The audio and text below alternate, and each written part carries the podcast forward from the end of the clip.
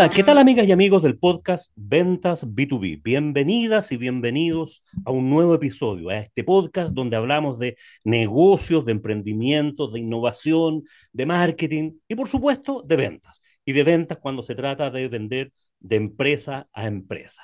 Hoy estamos con una invitada, estamos con Paula Valdivieso. ¿Cómo estás, Paula? Hola, Julio, bien, súper. Muchas gracias por invitarme. No, feliz, feliz, Paula. Les voy a contar algo de Paula. Paula la, la redescubrí eh, hoy porque leí un post que escribió en, en, en em, LinkedIn, o LinkedIn para los que hablamos en español. Mi hija siempre me reta por eso, pero bueno, LinkedIn o LinkedIn. Y me encontré con Paula. Paula somos, somos contacto hace un par de años ya en, en LinkedIn. Y Paula participó en un curso que hice de, de venta hace algunos años. Y me encontré y la volví a llamar porque me encontré con un post que escribía acerca de su experiencia como emprendedora y leí la presentación en LinkedIn. Dice, Paula Valdivieso dice, y debajito de su presentación dice, me suscribí a tu web y no me escribiste nunca. Slash. Creo tu secuencia de email marketing para esos contactos que se conviertan en clientes.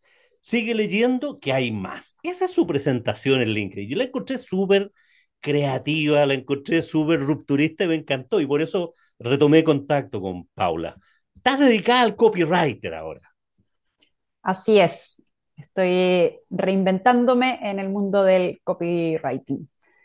Claro, porque tú, yo te conocí, trabajabas en una empresa, esto fue hace dos o tres años, ya no me recuerdo bien, eh, y estabas en un rol comercial, pero hoy día fuiste y evolucionaste al, al, al copywriter. ¿Cómo, ¿Cómo, te ha ido Sí, con eso? ¿Cómo fue ese cambio? A ver.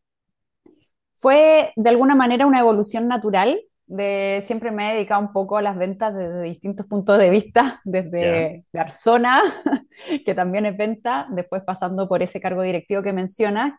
Eh, en esa época trabajaba en una pyme, atendía clientes que eran eh, gerentes de grandes empresas y yo ahí al medio, eh, yo siempre bromeaba y decía que no era tan diferente a ser garzona porque de alguna manera también tenía que escuchar, tomar pedidos y traspasar la información y todo lo demás. Así que una experiencia en ventas de hartos años y, y después de eso me quería independizar, quería, que, siempre quería ser profesional independiente, eh, quería manejar mis tiempos, lo clásico que queremos los emprendedores, los que nos independizamos. Ujú. Y ahí en esa búsqueda de repente me topé con el copywriting me pareció que era algo que me gustaba mucho, siempre me había gustado mucho escribir, pero no, alguien va a decir, no, pero no tiene nada que ver, no. me gustaba la venta escrita, de hecho, cuando trabajaba me gustaba mucho comunicarme por escrito, mucho más que por teléfono, incluso que las reuniones, era algo que tenía que hacer porque tenía que hacerlo, pero, pero si me, pe me pedía escribir un mail o ir a una reunión, me quedaba con el mail todo el tiempo.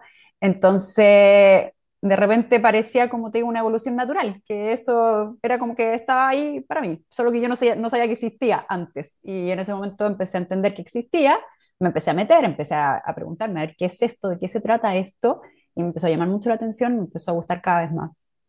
Oye, y, y para los que nos están escuchando, ¿qué, qué es un copy, qué es el copywriting y qué hace una copywriter? Bueno, cuando tú vas surfeando por las páginas web, que todos abrimos de cientos de miles, y vas leyendo distintos textos y algunos te enganchan y otros no te enganchan, ahí está la diferencia entre un buen copywriter y uno normal y los demás. En el fondo, escribimos la, venta, todas las cosas que te están impactando todo el tiempo, el redactor publicitario toda la vida, ahora ya más enfocado en lo digital. Eh, quizás desde ahí está como re, reinterpretado el, el, concepto, pero en el fondo es el redactor publicitario de, de toda la vida.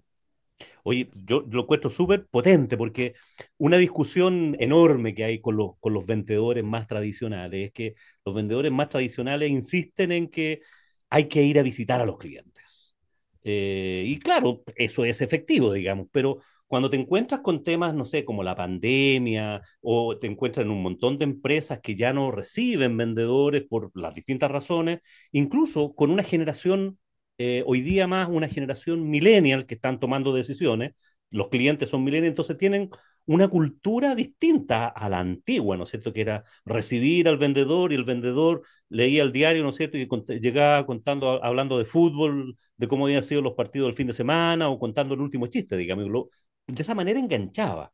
Entonces hoy día eh, me ha costado que, que, los vendedores eh, se metan a LinkedIn, dejen de verlo como un lugar eh, donde solamente se busca trabajo, sino que se pueden encontrar clientes y relaciones y crear comunidad. ¿Cómo te ha ido con eso? ¿Cómo, cómo, cómo funciona eso en el caso tuyo? ¿Cómo ayudas tú en eso? Eh, bueno, hay varias cosas. Lo primero que yo creo que cuando uno trabaja en venta muchas veces se te mete un poquito el ego y ahí hay que saber en el fondo dónde cortar y qué es lo que te importa más. ¿Te importa más tú como vendedor o la venta en sí, vender? Entonces, si te importa más vender, eh, siempre vaya a estar abierto a todas las herramientas que puedas conseguir para poder mejorar tu desempeño. Si tú crees que tienes que ir a ver al cliente y te niegas a hacer otras cosas como que, que conozco, o sea, por ejemplo, mi papá es emprendedor y, y, una vez estábamos conversando y le decía, pero papá, ¿no será mucho más conveniente, antes incluso de dedicarme al copywriting y, marketing todo eso, ¿no será mucho más conveniente que te consigas unos cuantos correos de las personas a las que tú les podrías prestar este servicio, le escribimos un correo bonito, yo te ayudo y mi papá, no, porque eso va, va, a ser como que no es personalizado y va a pensar la persona que no me importa y no sé qué, bla, bla, bla. Ya, evidentemente no puede seguir con esa conversación no tengo mucho más allá, yo ya, conozco a mi papá y sé cómo es. Entonces, pero al final él se, se estaba perdiendo una oportunidad. Yo lo sé, él no lo sabe. Entonces, vendedores que no se quieren meter en LinkedIn son vendedores que se están perdiendo oportunidades. Es fácil, es difícil, es así, es así, es cosa de costumbre como todo. Entra a LinkedIn, te haces un perfil, empiezas a conectar, empiezas a tratar de entender cómo funciona. Yo me he metido varias veces de diferentes roles, no siempre me ha ido bien como rápido, digamos. Em, hay veces que me he caído, hay veces que, bueno, muchas veces la mayoría de mis posts no tienen tanta repercusión, la mayoría de los contactos no, tienen no son contactos que van a ser mi público objetivo, la mayoría de los mensajes que mando no los responden. Pero eso pasa también con la vida real. O sea, no todas las reuniones son fructíferas, no todas las personas te contestan el teléfono. Entonces, no es tan distinto a la vida real, es simplemente una herramienta. Y es la herramienta que hoy en día funciona mejor. Sin te guste o no te guste. Estoy absolutamente de acuerdo. Y hoy día yo me suscribí a tu, antes de, de, tener esta, de hacerte la invitación para que vinieras a este podcast a compartir cosas, me suscribí a tu página web y empecé a recibir unas cartas que las encontré pero de lo más entretenida, digamos, unas historias, o sea, tienes una facilidad para escribir y contar historias que las hacen entretenidas. Y, y, otra cosa que me gustó, esta, eh, el, romper esquemas, quizás este, este, este tema de, de, escribir muy plano en el mundo B2B de las empresas hace que sean un poco más de lo mismo, ¿no? Entonces, esa frescura, ese, ese ánimo un poquito más despeinado, más, más rupturista, no sé cómo llamarlo, hace que sea bastante más atractivo y logra una cuestión que es re importante, enganchar a la gente que lea los posts.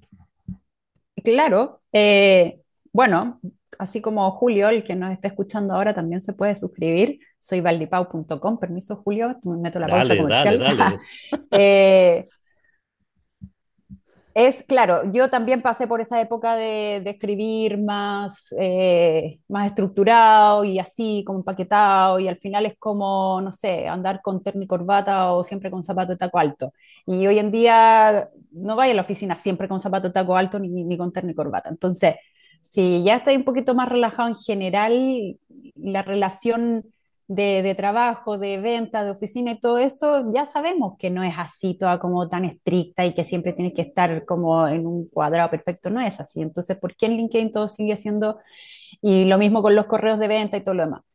Y también mandé muchos correos eh, así tan serios que no me los respondía nadie, que no generaban ningún impacto. Entonces, cuando empecé a entender, me empezaron a enseñar, porque evidentemente no lo entendí sola, sino que empecé a, topar con el conocimiento de que lo más importante es llamar la atención, porque si no, vaya a pasar desapercibido eternamente.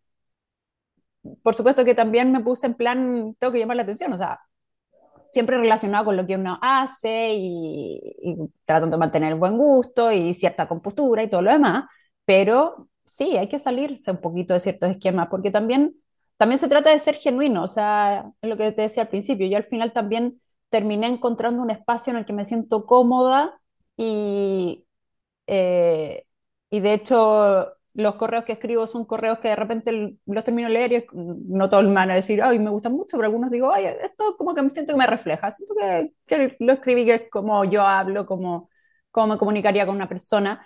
Y otros correos que son como, ¿quién escribió esta cuestión? O sea, no lo escribí yo, no, no se parece a mí. Entonces, ¿cómo alguien después me va a querer comprar si está leyendo algo que no soy yo? Eso es súper poco genuino y sabemos que para vender hay que ser genuino. Entonces, entonces al final es como darte el permiso de poder salirte un poquito de esos esquemas y que no se acaba, no se acaba el mundo, no pasa nada y, y hay que buscar destacar desde lo genuino, desde lo que cada uno de nosotros es. Y ese es nuestro porte. Claro, sí, no, sí, sí, sin duda, estoy totalmente de acuerdo contigo, Paula. Sí.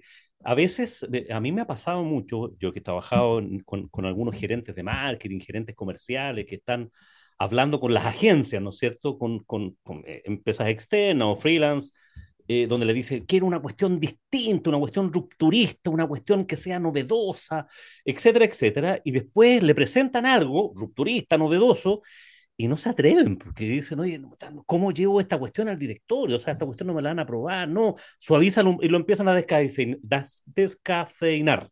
Lo empiezan a suavizar y al final que es una cuestión fome. Entonces, toda esa cosa, ese ánimo original y, y, una, y una clave del marketing, ¿no es cierto? Lo que, porque tú lo que haces es marketing, marketing.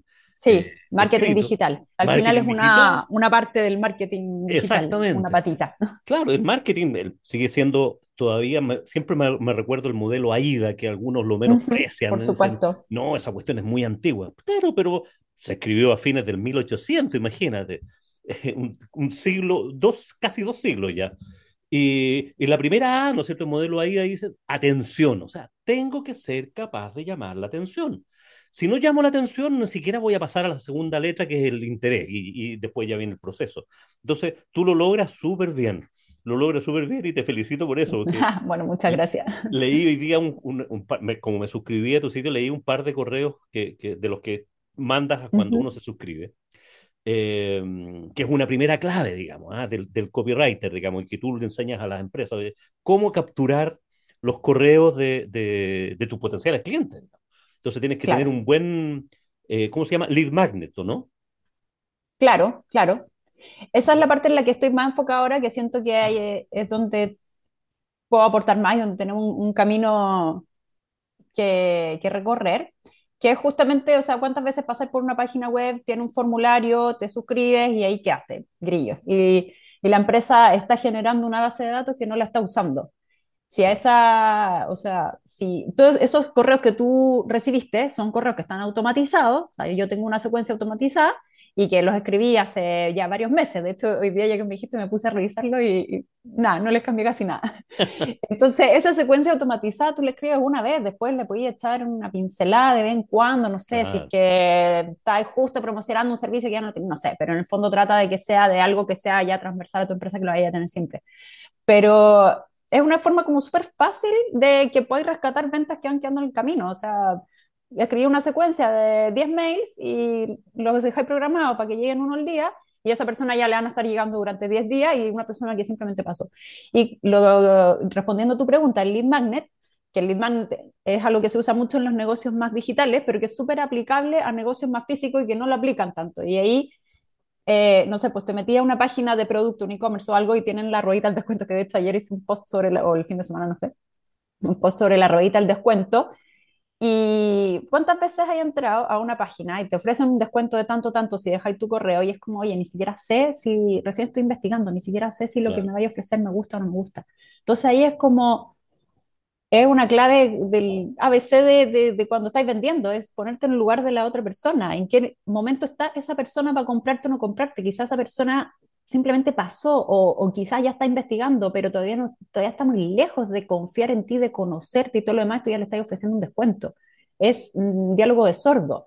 Entonces ahí el lead magnet tiene una importancia súper especial porque podía ofrecer algo que sea como, eh, no sé, por ejemplo, la otra vez leía, bueno, yo estoy trabajando ahora con una empresa de vino y yo les decía, oye, pero hagamos como un resumen de los vinos de Chile, por ejemplo, o no sé, ahí dependiendo de qué es lo que tú haces. La otra vez leía un post donde uno decía, si tu tienda es de decoración, pon los 10 mejores tips de decoración para decorar, no sé, que tu casa parezca una Airbnb sin gastar de más en no sé qué. Ideas hay miles, pero algo que tú digas como, oye, te entrego este conocimiento, esto que yo que ya sé, me manejo porque tengo un negocio, entonces yo preparé esta guía para ti. Llévatela, la lees, déjame tu correo por lo menos. Para a cambio de tu correo. Claro. Claro. Y seguimos en contacto. Y si tu lead magnet es atractivo, la persona va a querer quedar en contacto. Y eso funciona muy bien también para los negocios físicos. Entonces, pero en los negocios físicos todavía no se usa tanto, como que hay cierto, no sé, resquemón, me imagino, no sé muy bien qué será. O le falta una creativa como tú, digamos. claro, nadie se lo... claro, porque, porque es que esta, esta cosa que, que, que tú estás descubriendo en algo que lo habías hecho siempre, en el tema de vender, hoy día los, tienes una mirada distinta, digamos, o sea, una mirada externa a la empresa y, te das cuenta, mirando otras empresas, mirando otros negocios, mirando otras experiencias, de cosas en que puedes aportar realmente, porque eres especialista en marketing digital. O sea, eh, ¿qué, qué, qué, más que eso, digamos? O sea... Claro, creo que es un poco eso, porque ahí me di una vuelta larga pasando por más lugares de marketing digital, trabajé harto con infoproductos, hice marketing de afiliados, y ahí un poco conocí este, este como flujo, este embudo del link magnet para, para el correo y todo lo demás. Inbound y que como decía al principio, se usa harto para los infoproductos, pero se usa súper poco para los negocios físicos y tiene un potencial tremendo para los negocios físicos también. O sea, el lead magnet es algo que hacéis una vez y después podéis captar, no sé, cientos de miles de personas y así un seguimiento después automatizado que no tiene que estar persona por persona Claro. Tiene muchos beneficios. Sí, no, sin duda. Y sobre todo para aquellos tipos de, de servicios o productos que pueden ser más estandarizados, ¿cierto? Modelos SaaS, modelos de, de, de, software que se pueden vender en, en, en, bajo ese concepto. O sea, cuestiones donde no, no es menos importante, o más que menos importante, es menos necesario un, un vendedor o una, mm, o una persona que haga venta consultiva, porque lo que, o sea, si yo quiero contratar Netflix o, u otra plataforma, oye, me doy una mirada por, por, por, la tienda, a ver qué ofrecen, cuáles son las películas y me suscribo. O sea, lo que necesito saber es disponibilidad y precio. O sea, no necesito más. Entonces, eh, se puede simplificar la vida, vender un montón de productos y servicios más bien estándar, más bien transaccionales de esa, de esa manera. Claro, y vender productos estándar sin caer en el commodity en el fondo, porque como después te diferencias del que hace lo mismo que tú sin tener que estar bajando el precio y ahí cae en la guerra de precio. Entonces, si no queréis caer en la guerra de precio, te tenéis que diferenciar. Y diferenciarte no siempre, no necesariamente es ir al, traje a medida, al uno a uno. O sea, hay que, y ahí hay, y las soluciones intermedias existen, si esa es la cuestión, si no hay que reinventar la rueda tampoco.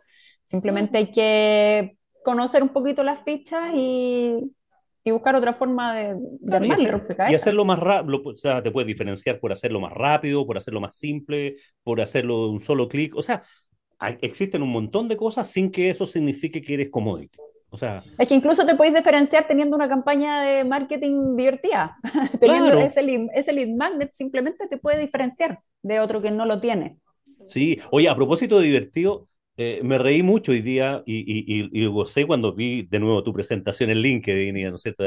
Julio, ¿quieres, ¿quieres una cita conmigo? Ya no me acuerdo, digamos, cuál es, pero está la foto de Julio Iglesias ahí, sí, en el fondo ah. para, para que agenden una, una, una, una llamada. Me parece súper, súper eh, positivo, lo encuentro, lo encuentro entretenido, porque, porque es agradable, no es la típica invitación, ¿no es cierto? Oye, reunámonos y le mandas el, el, el, link a tu Calendly o, o, ese tipo de cosas. Es como, es como más, más entrete, digamos. O sea, si, si se puede hacer así, creo que hay mucha más gente que, que engancha con esas cosas que con otras, digamos. Oye, y, y, lo otro que leí fue en un correo tuyo, que me pareció también muy didáctico, cómo explicabas este tema del, del ceviche del restaurante donde tenías, le ofreciste, vendiste ceviche a un, a un, a un uruguayo. A ver si me cuentas, cuentas un poquitito para acá. ¿Cómo fue? Sí. Claro, bueno, es que yo en una época viví en Uruguay, viví tres años en Uruguay, mi, mi marido en Uruguay, en ese tiempo estábamos pololeando todavía, y teníamos un restaurante, Resto Café Bar, Hecho, eso Ah, también lo pongo ahí en la historia. Era sí, una mezcla extraña que la entendíamos nosotros nomás, pero nadie más la llegó a entender. Y bueno, ya hace mucho tiempo que no voy a Uruguay, no sé cómo será ahora, pero en ese tiempo, que eso fue hace como 10 años atrás, mm, los uruguayos no eran muy dados como para comidas diferentes. Ellos como que la parrilla, la pizza y el asado, y no me di sí. muchas opciones más porque no, no, no, no me gusta, no, ni siquiera les quiero pensar. Y llegué yo allá, eh, chilena, amante del ceviche y de la comida rara, encima veníamos llegando a Barcelona, entonces aquí hay que tener esto, esto, esto, un montón de cosas, y con una propuesta súper, pero ya, ambiciosa es poco, y por supuesto tenía que estar el plato ceviche. Y bueno, el, el- el cocinero que contratamos nos dice, oye, pero no, o sea, el ceviche acá no, nadie, nadie va a querer comer ceviche, o sea, los, los uruguayos no lo saquéis de la parrilla y de la pasta porque no van a llegar muy lejos. No, pero ¿cómo nadie va a querer comer ceviche si el ceviche es una delicia? Y, y bueno, en la, ahí en la, en la página de ventas de, de mi servicio, que es donde leíste esa historia, yo cuento como una vez, pero en verdad fue más de una vez que nos pasó así Ya, como, oye, pero ¿cómo vais a estar dando pescado crudo? O sea, ¿qué es eso? Y una persona en particular que fue, cuando recibió el plato, lo miró con una cara de asco que se moría, o sea, turnio, y mira me, yo no podía ni articular palabras, yo no me acuerdo mucho que haya habido mucho diálogo, porque en verdad fue una cuestión de mirar como de, ¿cómo me dais esto? Y yo así, pero oye, pero esto, esto es ceviche, ¿cómo, qué, qué esperáis que era el ceviche? Pescado crudo. Y le tuve que cambiar el plato, obviamente, porque el tipo estaba, pero vuelto loco, o sea, me iba a vomitar encima, no fue nada agradable para él encontrarse un plato de ceviche, que nosotros los chilenos nos lo entendemos también, pero allá no lo entendía nadie. Y, y nada, pues el aprendizaje de, en el fondo, querer hacer tú lo que tú crees que es lo mejor sin escuchar a nadie, sin escuchar a la persona con la que estás trabajando, sin escuchar a tus propios clientes, sin eh, percatarte dónde estás. claro, orientada al producto y no al cliente. Claro, claro, claro, ¿no? Y enamorado del producto más que nada, que ese también fue como un error que entendí después, que es un error, o sea, uno no se tiene que enamorar del producto, tú te tenés que enamorar del proceso, de la venta, de vender, pero no del producto. El producto al final da un poco lo mismo, o sea, siempre y cuando estés vendiendo algo bueno y que tú sepas que es bueno y que lo puedas defender, que también, yo el día de hoy sigo defendiendo el ceviche, pero ya entiendo que no se lo voy a vender a alguien que no le gusta Claro. pero, si- o sea, si estás vendiendo algo malo, eso es una estafa. Después, si no es una estafa y estás vendiendo algo bueno, olvídate del producto. Da lo mismo, el producto, el servicio, qué es lo que vendes. Lo importante es todo lo demás, el cliente y cómo lo vendes y cómo lo comunicas también. Ahí también puede haber una falla en cómo comunicar. O sea, si estoy en un lugar donde la gente no está acostumbrada a pescar, comer pescado crudo, tiene que ir en, en negritas, en gigantes, destacado y, y que quede claro que era lo que era que no fue así. Sí, no, ya, o sea, y de las cosas que me gustó eh, y, y orientado específicamente al tema de la venta, es cómo este storytelling, que era un plato de ceviche en Uruguay, tú lo usaste como una excusa, digamos, para hablar de esto. De, de, porque el remate era muy bueno, muy, muy, muy claro y evidente, digamos, o sea, no, cómo no escuchar a la gente que te estaba diciendo cosas, el cocinero que habían contratado a usted, para eso lo habían contratado, digamos, o sea, y él te estaba diciendo, oye, no, no pongas ceviche en la carta porque acá no se come ceviche.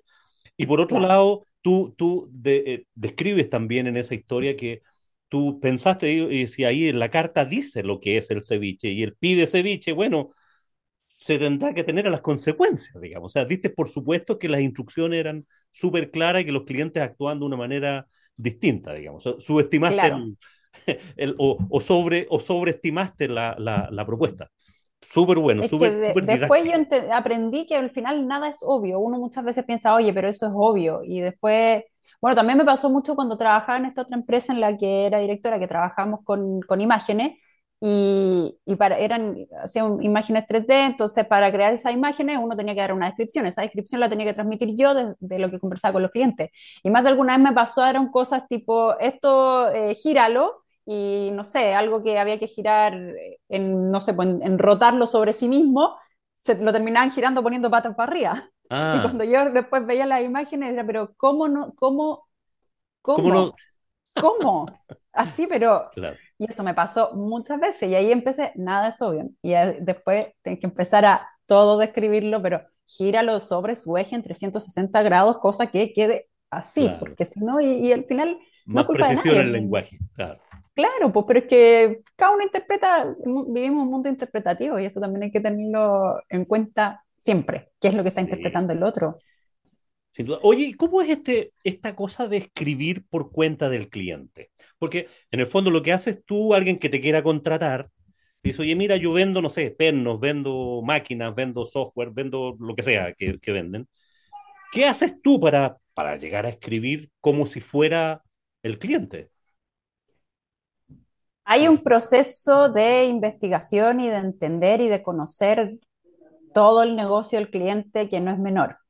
Y, yo creo que en la historia esa que tú te referís, la parte del, de si estás trabajando con alguien, me refería un poco a eso, a si estás trabajando conmigo, ten en cuenta que yo lo voy a estar mirando desde fuera y de repente uno está tan justamente enamorado de su producto y su todo que no aguantáis muchas críticas. Entonces tenéis que estar un poquito abierto a que va a llegar alguien de fuera a decirte, oye, ojo aquí, aquí, aquí y allá, y, y, te lo digo porque lo estoy viendo después de haber mirado todo tu negocio, tu proceso de ventas, tu competencia, el mercado en el que te estás moviendo, tus clientes, conversar con los clientes, conversar mucho rato contigo para entender cómo hablas, para poder escribir cómo lo oirías tú, porque en el fondo no soy yo, Paula, paseándome por todas las empresas, sino que es como ponerte un poquito en la piel en, del cliente y mejorar su comunicación en el fondo. O sea, con lo que uno ya sabe de copywriting y de ventas y todo lo demás, pero como si fueras el cliente. Así que ahí hay un proceso de investigación y, y de, de pre, pre-trabajo que es clave. Es de ahí de donde parte todo para que vaya bien y funcione. Oye, y, y yendo al, al, al, tema ya específico del, del, envío de correos electrónicos a esa base de datos, ¿cuáles son Uh las -huh. sugerencias que tú harías? ¿Con qué frecuencia uno debería enviar eh, esos correos? Eh, eh, porque de repente yo me suscrito a algunas cosas y claro, al principio lo veo con bastante atractivo porque es como novedoso, pero después recibir siete correos a la semana, eh, como que ya, ya, ya no los leo. Mm, sí, pasa eso. eso, bueno, eso va a pasar siempre. Yo también estoy suscrita a mis cuestiones que me llegan todos los días y no los leo siempre, pero al final va a depender de uno qué, qué tan cerca estáis de comprar, si es que los vaya a seguir queriendo tener ahí o no. Yo creo que, a ver, por un lado, tenéis que, yo creo que hay que tener una, esta secuencia de cuando un cliente recién llega, porque en el fondo, si pasó por tu página, te dejó su correo, sea con lead magnet o no, es una persona que está interesada en conocerte un poco más. Entonces, ten una secuencia donde le cuentes qué vendes, cómo lo vendes, testimonios, quién eres, en fin, los distintos ángulos. Entonces, ten una secuencia de unos 10 correos y ahí por lo menos ya te voy a asegurar de quedarte y de que ya dejar de ser desconocidos, como romper el hielo. Y después de eso va a depender mucho también del negocio y de cuánto tienes que contar. Van a haber negocios que son un poquito más fríos, que de repente no tienen tanto que contar y negocios que son que se mueven mucho, no sé, un e-commerce con muchos productos, perfectamente podría escribir todos los días contando cosas distintos productos. Y un negocio más, un poco más lento podrá escribir una vez a la semana, dos veces a la semana, pero Ya, ojalá todas las semanas, Mm, ojalá todas las semanas. claro, No te voy a decir todos los, hay algunos que dicen, sí, hay algunos que dicen todos los días, pero ya, puede ser dependiendo del negocio. Dependiendo del negocio, puede ser todos los días. Porque hay negocios que realmente se basan en ese correo diario. Está perfecto. Un negocio quizás de consultoría donde necesitáis tener varios clientes en simultáneo, puede ser que sea súper útil. Y un e-commerce, como decía antes. Pero hay otros que de repente con dos veces a la semana, una vez a la semana puede estar bien. La es cuestión es que no te olviden. El tema es que no te olviden. Ese es el foco. Que, que ese cliente si tú escribes todos los miércoles, el viernes necesita comprar lo que tú tienes, que no te haya olvidado en ese claro, lapso hasta el próximo miércoles y que se acuerde que tú le estás escribiendo y que tiene tu contacto en su correo y que te busque rápidamente. Entonces, claro. Estar presente. sí, estar presente. Oye, otra pregunta, Paula. Eh, ¿cómo discriminas tú cuando escribes para, para ti, en tu, en tu Uh -huh. negocio, digamos, tú como copywriter, como freelancer? ¿Cómo distingues cuando escribes para tu newsletter, para esos correos, Uh -huh. o cuando escribes un artículo para LinkedIn? ¿Cómo, cómo, cómo diferencias eso? ¿O hacer los Bueno, en verdad en LinkedIn no escribo muchos artículos, escribo posts más bien que son más cortitos. Entonces Ya, eso los hago más tipo cápsula. O sea, en LinkedIn me interesa eh, todavía no tengo una gran audiencia, entonces me interesa poder captar atención. O sea, el modelo AIDA que tú hablas antes, que está súper vigente porque siempre hay que volver a lo simple, en el fondo es un embudo que actúa en todo momento, entonces actúa tanto en el texto en el momento como en el embudo completo del negocio. Entonces, en LinkedIn esa es mi A. Yo quiero que la gente en verdad que lea un post muy corto, diga, oye, igual me gusta lo que ella escribe y quiero saber más y seguir en contacto, entonces me voy a suscribir. Y, él, cuando se suscriben le llegan correos que son un poquito más largos, un poco más profundos. Pero claro, en, LinkedIn son más bien cápsulas. Muchas veces saco ideas viceversa, o sea, de un post de LinkedIn puedo profundizar y sacar un, correo, o al revés, de repente un correo puedo sacar dos o tres posts incluso para LinkedIn, que es su cosita más corta. Claro, porque lo otro que me, fijé también que en tu sitio web no tienes un blog, sino que Toda, la, toda la información la mandas a los correos. Sí. Es todo, o sea, sí, todo, la, todo lo que pasa en el fondo en mi negocio, tanto de los servicios que pueda ir sacando como de las novedades que todo va a ser a través de, del correo para las personas que estén suscritas en la lista. Perfecto, perfecto. Súper bueno. Oye, ¿y, cómo ha sido la, la, la, recepción por parte de las empresas de esto de, porque se habla mucho, ¿no es cierto?, de que el correo ya nadie los lee, que, que, que llegan demasiados correos, que se van a spam. Eh, ¿cómo, ha sido ese, esa vuelta? ¿Cuál es la, ¿Cuáles son las creencias que hay detrás de este tema de, los correos? Eh, en, mejor funcionan mejor las redes sociales, hay gente que tiene solo Instagram, por ejemplo, eh, y lo hacen por ahí y, tienen su tema, digamos. ¿Cómo, lo ves? Claro, sí. Bueno, sí. Hay gente que está súper apegada a las redes sociales y claro, yo también me, planteo en este negocio porque justamente no estoy tan apegada a las redes sociales. O sea, pasé por Instagram, conocí cómo funciona el algoritmo, hice mucho reel y todo lo demás, y, no me gustó, me aburrí, no me gustó. Y en LinkedIn, en el fondo, me planteo también desde otro lugar, que es el negocio de las redes sociales es el negocio de las redes, o sea, el negocio de LinkedIn es el negocio de LinkedIn, el negocio de Instagram es el negocio de marca. Entonces, tú no estás ahí para estar alimentando el negocio de otras personas. Cuando esa teoría, por supuesto que no es mía, cuando la conocí, para mí fue como, por fin, menos mal que alguien lo dijo, o sea, obvio.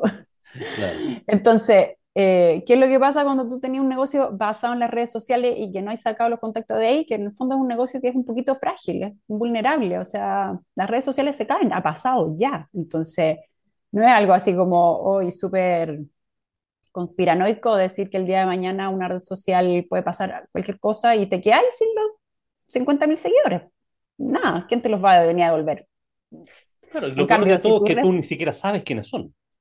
claro, pues súper anónimo, qué sé yo, podéis mm. conocer algunos pocos, pero el día, o sea, ni siquiera se tiene que acabar la red, simplemente te cambian el algoritmo y después empezás, ah, es que las visualizaciones me están eh, bajando y ya no estoy llegando a la misma cantidad de gente, y ahí tenía toda la gente así como preocupada, eh, eh, bailando el ritmo del algoritmo. Entonces, no, no bailé al ritmo del algoritmo. Cuando tengáis mucha visualización, arrastra a esa gente a una lista de contactos donde le escribas y desde ahí es donde los vais alimentando y desde ahí es donde vais vendiendo. Desde una base de datos que es tuya y que nunca nadie te la va a poder quitar. Y que si tú la trabajas bien, va a ser tuya eternamente. El día de mañana te cierran la cuenta, pasa cualquier cosa, o se acaba la red social, o cambió tanto el algoritmo que ya nadie te ve, y tú seguís trabajando desde, desde tus correos que son tuyos y que van a seguir siéndolo eternamente. Los seguidores no son tuyos, los correos sí. Claro, y, otro, y otro tema que, que, escuchaba en alguna parte, o lo leí, ya no recuerdo bien, claro, puedes tener 50.000 seguidores, no sé, en Instagram, pero, y a lo mejor llegar a tener, no sé, mil suscriptores de, de, un correo puede ser bastante más difícil, pero esos mil seguidores eh, a tu correo son más fieles, digamos, son, están más cerca de ser tu cliente que esos otros 50.000 que ven en un scroll y pasan dos segundos eh, eh, en ver el post que hiciste en el día, digamos. Claro, o sea, al final igual, eh, todo tiene, lo único que nos tiene que importar acá es cuántas ventas tenéis. Si tenéis 50.000 seguidores y tenéis muchas ventas, ya bacán. Yo te recomendaría que igual aterrizar esos seguidores en una base de datos porque así, ya que tenéis un buen negocio, que sea sólido. Si tenéis tres seguidores y tenéis venta, y es mejor que tener 50.000 y no tener nada. Si tenéis mil suscriptores y no tenéis venta, tampoco es bueno. O sea, revisa qué es lo que estás haciendo con tus correos, porque tampoco está funcionando. Y si tenéis tres correos y estáis vendiendo, bacán. Entonces, al final, como siempre, no tiene que ver con, con, con, en este caso, en este caso no tiene que ver con números, tiene que ver con, con el número de la venta, digamos, no con el número de los seguidores. Entonces, claro, hay personas que tienen muchos seguidores y que no las están monetizando en el fondo, que eso, pues que simplemente se quedan en, el número de seguidores y, y, no los están aterrizando a que sea un negocio y un negocio sostenible a largo plazo, pues que no tenga que seguir siempre estando ahí también. Hay gente que es más receptiva a eso y gente que es más reticente. Eso. Claro, pues, y quizás lo, lo más conveniente eh, en todos estos talleres, ¿no es cierto? O gente que lleva harto tiempo en el tema del marketing online, en los embudos de, de, de venta, de, de, este tipo de cosas, dicen, no, ten siempre una página web, ten siempre correos y, suscriptores, y ayúdate con las redes sociales, digamos, o sea, derivas desde las redes sociales a tu página web y el call to action está en, en, el llamado a la acción, el llamado a la venta está en tu página web, no en la red social. La red social te sirve para llevar gente a, al sitio web y no al revés. Hay gente que, claro. que, le da demasiada importancia al tema de las redes sociales y, y sacas a gente de tu sitio web y lo, lo tiras a, lo sacas de, de, tu sitio web y lo llevas a redes sociales. Es absurdo. Digamos. Sí, claro, eso también, po, que tengáis tu página web llena de, de iconos llevando, o sea, la gente por fin está en tu local, en tu negocio, claro. y tú le estás diciendo, ándate a comprar el negocio al frente, o sea, claro. Y es lo mismo en tu correo, o sea, una vez que la gente está en tu negocio, no, no la tenéis que devolver al mercado, ya, ya te eligió, ya te prefirió, ya estás conversando con esa claro. persona en tu página web, en tu correo, no, no la devuelvas a, a que se distraiga y se disperse, mucho menos que hoy en día ya sabemos que la atención es un recurso escaso. Está claro, está claro, y sobre todo con, con este exceso de, de, información. Oye, Paula, ¿y, y qué, qué, hay de ti? ¿Cómo, cómo, ¿Qué viene más adelante? ¿En qué estás pensando? ¿Cuáles son tus proyectos? En este eh, estoy pensando, bueno, en, estoy en fase de crecimiento todavía, eh, en poder ampliar la, los seguidores de LinkedIn y los seguidores de la, de la base de datos. Eh, por un lado tengo los servicios, pero ahora estoy empezando a ofrecer consultorías también, que de repente son algo un poco más accesible, unas reuniones en las que todo lo que hemos conversado ahora lo podamos conversar aterrizado al negocio de, de la persona con la que esté. Entonces, eso es algo que me, que me tiene como entusiasmada. Creo que es como algo atractivo eh, hacerlo un poco más dosificado, no tanto como trabajos tan macros, tan largos, eh, sino como cosas más chicas y poder también trabajar con, con más clientes, con más personas, con más negocios que de repente no pueden tampoco permitirse un gran embudo o una gran página y todo, pero sí puede servir que tengamos una conversación como esta, hablando en detalle de qué es lo que yo veo para ese negocio. Entonces, eso te, lo tengo ahora, lo estoy empezando a hacer, como las asesorías, consultorías. Y bueno, seguir ampliando mi red para el día de mañana también poder tener mis propios productos, no solamente servicios, sino también productos que sean más accesibles y que otras personas puedan aprender de mí como yo aprendí de otras personas en su momento. O sea, creo que por ahí va con un poco el crecimiento. Seguir Buenísimo. formándome y, y sí, yo creo que van a ver, o sea, no creo, hay, porque he conversado con muchas personas que todo lo que hemos conversado les sirve eh, encuentro que es clave también para los profesionales que son más independientes, tipo consultores, y eso, aprender estas cosas para poder aprender a venderse mejor. Entonces, por ahí veo, veo harto camino mm. de impacto. Sí, mucha gente es muy reticente todavía a todo eso. Eh, yo también lo fui en su momento, ahora ya, ya estoy saliendo de esa re reticencia. Entonces, cuando recorra un poquito más de camino, por también aportar a otras personas que, que todavía sean medias reticentes, decirle, oye, sí. sal de ahí y ven para acá. Sin duda. No, hay un camino, o sea, súper abierto. Oye, ¿qué, ¿qué, qué, te parece? Te pregunto tu, tu, opinión, porque esta es una cuestión que no, no se sabe qué va a pasar con el tema de la inteligencia artificial, chat GPT, que hay un montón de copywriters que están, están un poquito asustados, digamos, porque una máquina... Sí, se dan la cabeza contra textos. la pared. Sí. Bueno, es, a ver, a ver, a ver, a ver, a mí ya eh, me da un poco risa ver que tanta opinión y tantos comentarios y, y algunos a favor, en contra, no sé, no sé. Yo creo que al final hay una cuestión cierta que es que, que, contra la tecnología no se puede ir, o sea, puedes protestar todo lo que quieras, pero al final pasa lo que pasa y, y no hay mucho que hacer al respecto, entonces Podéis gastar tu energía protestando o podéis gastar tu energía mejorando como ser humano. Entonces, yo personalmente lo veo como el potencial de, de conectarnos más aún con los que justamente nos hace humanos, o sea, con nuestra esencia humana, o sea, diferenciate no solo de los otros seres humanos, sino también de las máquinas. No sé, es como cuando tú entras a una página y te ponen el loguito y en qué te puedo ayudar, no sé, no sé cuánto, y tú planteas tu pregunta y te das cuenta al tiro cuando te contesta un bot, un chat, por muy bien mm. programado que esté, que hay algunos que son maravillosos, pero tú sabes al tiro. A, veces yo incluso he preguntado, estoy hablando con una persona, estoy hablando con un robot, ya. Eh, pero al final sabí, y muchas veces va a decir, ¡ay, qué bacán, esta cuestión está bien, bien, bien hecha, alguien lo programó bien, y otras veces decir, esta cuestión no sirve para nada. Entonces, al final también se va a saber cuando los textos los escriba un chat o cuando los escriba una persona. Entonces, preocúpate mejor de qué es lo que te hace humano, qué es lo que te hace único, qué es lo que te hace genuino, que de competir, competir con un robot. Yo no sé, creo que es un poco así, o es mi postura al menos.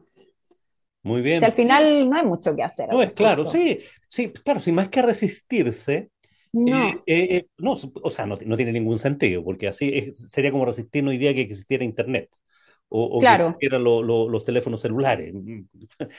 es, absurdo, digamos, están ahí. Depende de uno cómo lo, cómo lo saca el partido. Sí, sino viendo con esta evolución que está teniendo, que es sorpresivo el tema de la inteligencia artificial, que puede hacer que gente que escriba por nosotros, digamos, o sea, gente que puede escribir claro novelas con inteligencia artificial o, le puede dar un tinte ahí. Entonces, gente que se dedicaba a estas cosas pudiera ser que, que, pudieran ser reemplazados por... Eh, hoy día leía, ponte tú una noticia que en doméstica, que hacen em, eh, estos cursos online, cursos chicos. Yo, de hecho, yo tomaba un par de cursos ahí en, en, doméstica, habían despedido a 89 personas, al 45% de su plan, plana, que eran 89 personas que eran los que ponían los subtextos eh, en, en, los videos y dejaron solamente a dos personas para supervisarlo. Y estas personas lo que hacían era fundamentalmente traducción y edición de textos eh, mm. sobre los videos. Entonces hoy día lo hace una máquina. Eh, entonces. Claro, pero es lo mismo, por ejemplo, cuando tú querías hacer un video justamente para las redes sociales y le ponías poner subtítulos, entonces es como cosa de tiempo que algo así va a pasar, porque al final ya cada uno, nadie está tipeando los subtítulos mientras estáis escuchando el video, los subtítulos se ponen automáticos para subir un reel. Entonces, claro, es que ahí es donde digo, entonces, que esas personas tienen que buscar la forma de, no sé, pues, de dónde está su, su humanidad, si hay es algo que ya más de algunos se me va a tirar y me va a decir, ay, pero qué, no sé qué, no sé cuánto, pero...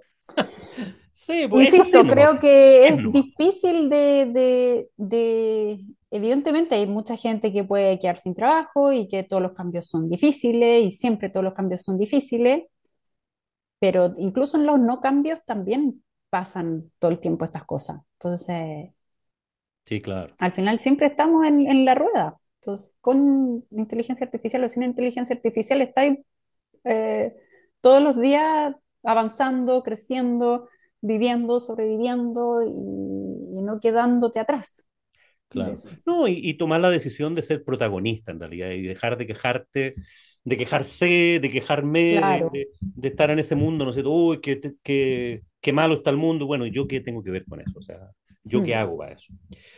Oye, Paula. Y son cosas que tampoco, espérate, lo último, disculpa que te interrumpa, sí, con esa idea de que tampoco sabemos, o sea, no está todo el pescado vendido. O sea, ya Doméstica despidió a esa persona porque ABC, saquemos la conclusión en un par de años más cuando veamos cuáles fueron los resultados y qué pasó después. Y capaz que Doméstica también va a tener que, por otro lado, contratar un montón de personas para que le configuren la inteligencia artificial que se desconfigura cada tres años, no sé, algo. O sea, también es un poco pronto para sacar tantas conclusiones, que todo el mundo está sacando conclusiones sobre sí, si hay, no. Hay como susto, hay como pánico ahí. Bueno, el cambio, lo que provoca el cambio y salirse de repente de la zona de confort que, Tal cual. que tanto nos gusta.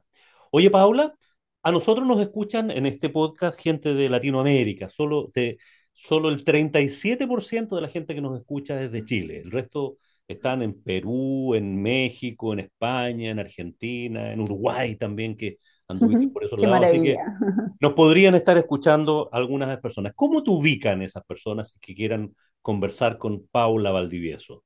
Primero que nada, en mi página web, soy valdipau.com y ahí se van a encontrar con un formulario para que me dejen su correo y empiecen a recibir noticias mías. Y si eso les parece muy anticuado y del siglo pasado, LinkedIn. LinkedIn, Paulina Paula Valdivieso. Paula Valdivieso. Valdivieso. Sí, Sí, yo dejo, yo todas las señas, las, las señas tuyas en el, en el, en el detalle del, del, eh, del podcast. Así que sí. esperemos que, que haya gente que, que le despierte el interés por escuchar tus historias, por leer tus historias, que yo personalmente las encuentro muy entretenidas, un muy buen gancho, generan, así que la- te recomiendo. Y por entender qué es la, la secuencia de email marketing de, de bienvenida también, porque en el fondo pueden copiar la misma secuencia y agarrar esos correos que van a recibir, que ya saben que los cinco primeros están automatizados, no los escribí ese día ni el día anterior, y agarrarlo y copienlo, llevan lo mismo, y se van a dar cuenta que, que es una buena herramienta para poder conectar con tus clientes, para poder vender más, para poder hacer seguimiento sin tener que llamar uno a uno, o sea, sin tener que ir a 100 reuniones, volviendo al principio. Entonces, si no quieres ir a 100 reuniones y cruzarte la ciudad todos los días, implementa una estrategia de email marketing y júntate solamente con los que ya, entonces ahí pueden también incluso copiar la estrategia. Súper, súper, súper, súper bueno, súper entretenido. Ya, pues Paula, oye, un, ha sido un placer haber conversado contigo, encantadora como siempre, y me alegro Igualmente. mucho que estés en este mundo del emprendimiento, del freelancer independiente, eh, pasando el valle de la muerte todavía en tu, en Todavía, todavía, pero Sí. sí, pero con mucha expectativa y, y contenta, así Sí, que te va a ir súper bien, lo estás haciendo súper muchas bien. gracias. felicitaciones y, y contento. Y bueno, y para nuestros auditores, muchas gracias por llegar hasta acá. Y como siempre, tenemos estos invitados o de repente conversamos de temas de, de interés para emprendedores, vendedores y aquí que hablamos de negocios, de emprendimiento, de marketing y de venta B2B, venta de empresa a empresa. Así que muy agradecidos como siempre. Si tienes alguna duda, si tienes alguna pregunta, no dudes en escribirme a julio arroba juliomujica.com y estaré encantado de responderte. Espero que tengas un muy buen día y por supuesto que tengas muy buenas ventas.